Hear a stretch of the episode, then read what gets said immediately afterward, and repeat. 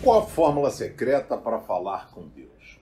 Ah, não existe fórmula secreta, tá, gente? As pessoas querem ensinar, às vezes, uma oração, uma prece, uma forma de falar.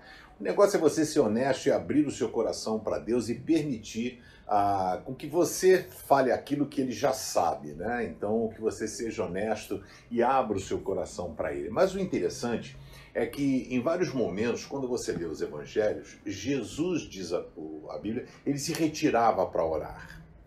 E algo acontecia quando ele se retirava para orar. Algo maravilhoso acontecia porque ele voltava diferente, né? Ou seja, os seus discípulos notavam que algo acontecia com ele.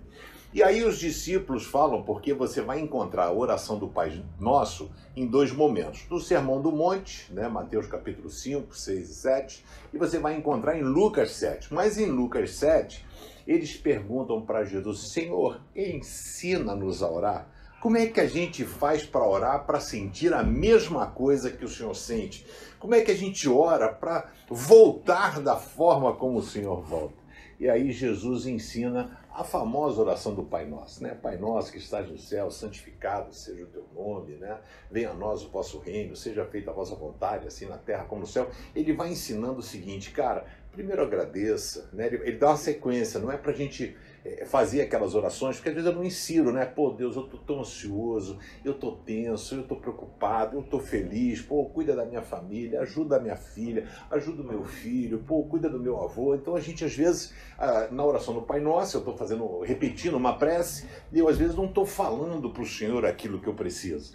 Então, quando nós oramos, Jesus ensina assim: primeiro agradece a Deus, reconhece quem Ele é, e depois o seguinte, Pede o básico, pede o necessário, né? Ou seja, o pão nosso de cada dia nos dai hoje, perdoe os nossos pecados. Né? Jesus é sensacional e que você possa aprender a realizar orações que não venham do intelecto, muito menos dos seus lábios, mas que ele venha do profundo do seu coração, da sua alma, para que você alcance o coração de Deus. Permita ser tocado por ele para que você consiga chegar de uma forma linda na presença dele. A oração, muitas vezes, aliás, a oração sempre, ela não muda o coração de Deus.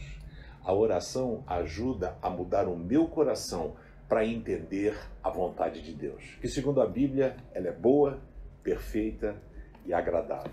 Que ele te abençoe.